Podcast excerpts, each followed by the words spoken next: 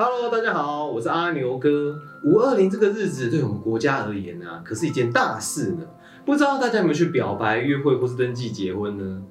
啊，不对不对，今天不是要来讲这个的。今年虽然是二零二零五二零，有着重要的意义，但是却还有一件更重要的事情哦，就是每隔四年就会举办一次的总统就职典礼。在今年的年初，以八百一十七万票连任的总统蔡英文女士，开始了她第二任的任期。在新的任期开始啊。内阁名单的调整也成为大家关注的重点之一哦。然而，在五二零新上任的新内阁啊，性别比例却遭到了部分人的诟病。台湾女性立委占了百分之四十一点五九，女性直辖市县市长有百分之三十一点八一，结果女性阁员竟然只有百分之二点六三。难道执政者找不到女性政治人才吗？新的内阁成员女生的比例不到百分之三趴。但是根据内政部的统计资料啊，台湾女性人口至少占这个国家的一半以上。难道台湾的女生真的这么不行吗？因此新就任的内阁啊，被批评是一个不重视性别平权的内阁。但是啊，也有人提出不一样的看法哦。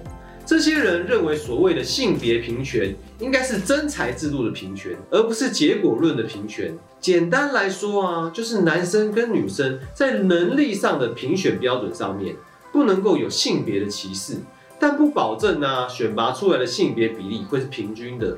因此啊，内阁会出现这样的现象，只是宪政秩序的常态而已，不应该倒果为因，以结果论的方式来认为新内阁不重视性别平权的议题。那讲到这里啊，感觉好像各方的说法都有些道理耶，但好像有一些不太对劲的地方。其实啊，关于性别比例的背后啊，可是有很多的问题需要我们仔细去讨论的。让我们从台湾历史的角度来剖析这背后的问题吧。让我们把时间拉回日本时代，日本统治台湾以后啊，就把来自西方的现代化教育的方式落实到了台湾的这一片土地上面。当时受到西方女性主义的兴起以及女权运动发展的影响，女性的教育也被现代化的教育给包装了起来，成为日本进步文明开化的象征。那在日本时代以前呢，清朝的台湾女性到底会碰到什么样的状况呢？首先，有不少的女性会缠足，也就是裹小脚的意思。那一想到这个画面呢，阿牛哥的脚就开始麻了，因为啊，其实缠足是很痛的。而且啊，效果就只是走路好看而已。那真的有比较好看吗？所以啊，裹小脚被日本人视为落后的习俗。除了革除这个陋习以外啊，也开始鼓励女性去接受现代化的教育。也因此啊，日本政府就在台湾设立了小学校跟公学校，让在台湾生活的日本人还有台湾人都可以就读，当然也包含女性。也因此啊，女性也开始有受官方教育的权利了。这个在现代看起来只是很普通的一件事情，可是放到当代来看，可是一个跨时代的做法。后来日本人在台湾设立了高等女学校，也就是今天台湾几个比较重要的女中，例如北一女、台南女中等等。这些学校都是从日本时代的高等女学校转变而来的。这些受过教育的女性开始有自主的意识，会争取自己的权利，而且跟清代的女性有相当大的差异哦。因此被称为新女性。不过也可以看看当时他们的观念跟内容，就可以知道当时所谓的新女性，其实是用比较现代化的教育去包装的旧观念价值。那怎么说呢？首先呢，在一九二零以前的日本政府，在台湾的教育上面有一个很有趣的观念哦，叫做齐家兴国论，也就正是孔子所说的正心修身、齐家治国平天下。要怎么样才能让一个国家富强起来呢？第一个就是要守护家庭，捍卫家庭的价值。哎，这怎么听起来好像有点怪怪的？我问你，女生可以跟谁结婚？都可以啊。错，一男一女，一夫一妻，一生一世，一周一次。好像有点少。哎，不对，怎么感觉好歪楼啦？在二十世纪初期啊，所建立的女性理想形象。就是希望女性可以成为一个好妈妈，也因此给女生的课程当中啊，刺绣跟裁缝可以说是当时非常重要的技能哦。而这些女性也被当作未来家庭或是婚姻的贤内助来培养。虽然到了一九二零年代以后啊，女性的自主意识抬头，高等女学校的学生接受了大正民主时代的熏陶，也开始有一些自主意识。除了成为一个贤妻良母以外啊，甚至啊，女性也开始从事行政、接线生等等取代性较高的文职工作。而我们现今所熟悉的性别形象，其实就是在这个过程中被建构成所谓的传统。男性的工作就是要负责赚钱养家，最好能够成为医生或是律师，这样就能够成为在社会当中有名望的人。这些观念呢，小时候大家是不是也从一些长辈口中听过呢？也因此啊，在这样的背景底下，台湾的女性往往在结婚以后就必须以家庭为第一考量。辞去自己的工作去照顾小孩，或者是因为忙于家中的事务，所以没有选择升迁的机会，或是直接就放弃了继续服务的机会。例如前文化部长郑丽君选择为了小孩的成长而离开了文化部长的位置。虽然我们也可以说她是自由选择自己的角色，也是一种性别自主的展现呢。但是我们也没有真的访问过她，所以也无从得知。但确实，相较于男性来说，女性更常因为家庭的缘故，放弃了一些在专业领域发展的机会，也造就了看似平权的社会有着隐形的天花板。那随着女性开始受教育啊，加上一九二零年代开始的自由民主思潮，也吹向了当时的高等女学校的学生跟毕业生。因为当时能够进入高等女学校的学生呢，除了本身的知识涵养以外，受到了当时女性自主的思维影响，更重要的是啊，能够念到高等女学校的学生，大多是经济能力比较好的家庭，也因此，当时社会评断优秀女性的标准呢，也从了过去裹小脚、大门不出、二门不迈的形象，变成了手持书本的女高中生。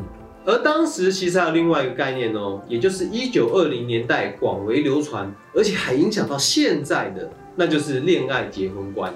简单来说啊，就是在结婚之前，男女双方一定要先谈过恋爱，这样才是一个进步的婚姻。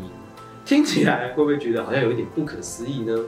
因此啊，女性开始从过去的媒妁之言、童养媳当中被解放了，女生也可以开始选择自己未来的伴侣，并逐渐开始了自由恋爱的时代。可以说啊。台湾女性开始争取了自主的历程，其实也是从婚姻跟家庭的观念被改变开始的。到了战后啊，以宋美龄为首的妇联会开启了战后妇女投入社会服务的工作。但是啊，妇女的形象还是停留在家庭主妇或是谁谁谁的妻子的概念。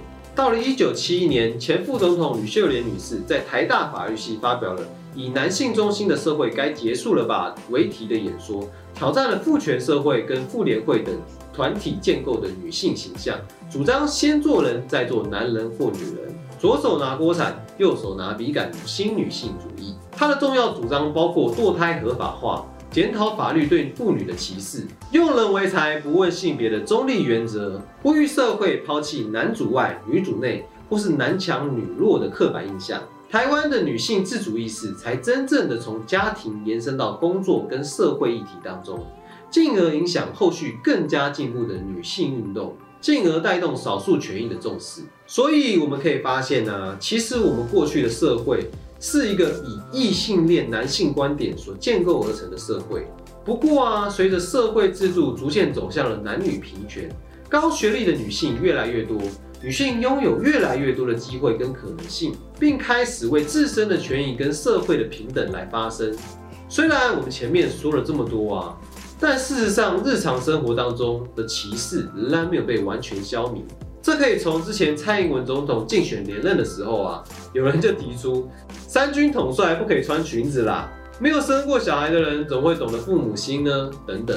再再提醒着我们，现在被认定为歧视的行为跟言论，其实还是有许多根深蒂固的观念，在我们日常生活跟文化当中。即使现在台湾的法律已经规定，表面上看来中性、公平、客观的条文或是政策，但在现实生活中啊，可能还是会根据性别而产生差别。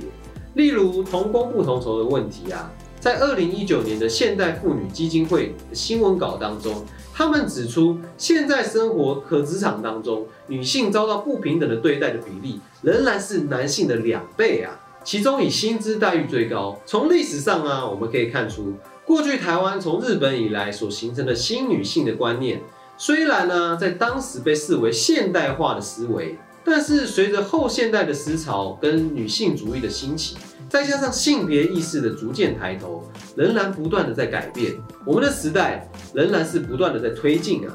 如何落实一个性别平权的社会呢？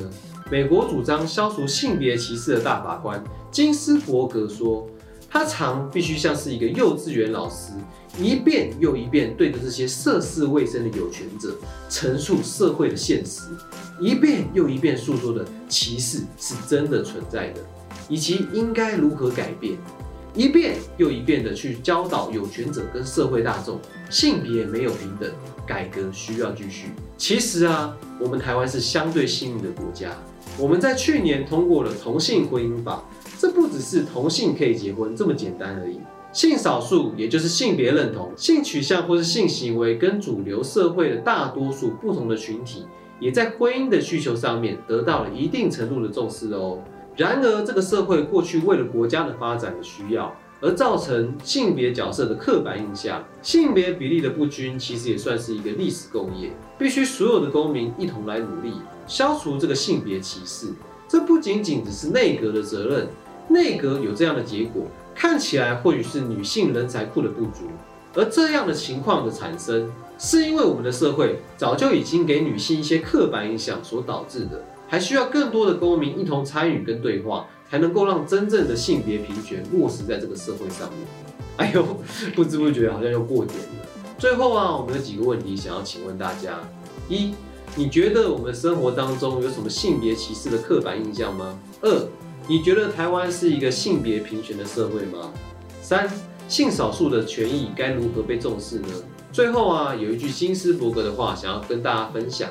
他曾经被问到啊，要有多少的女性大法官他才觉得足够呢？那你被问到这个问题的时候会怎么回答呢？他回答是九个，因为全部大法官的名额就是只有九个啊。听到这个回复，会不会觉得令人傻眼呢？因为啊，他主张，如果九个男性大法官大家都不会觉得有什么关系的话，那为什么九个女性的大法官就是一件奇怪的事情呢？欢迎大家在底下留言回复，跟我们分享你的看法。如果我们有什么不足的部分，也欢迎在底下补充说明。留言、按赞、加分享，让我们一起打造一个更好的公民社会吧。我是阿牛哥，让我们一起关心更多的国内外时事议题，一起成为一个 Batman 吧。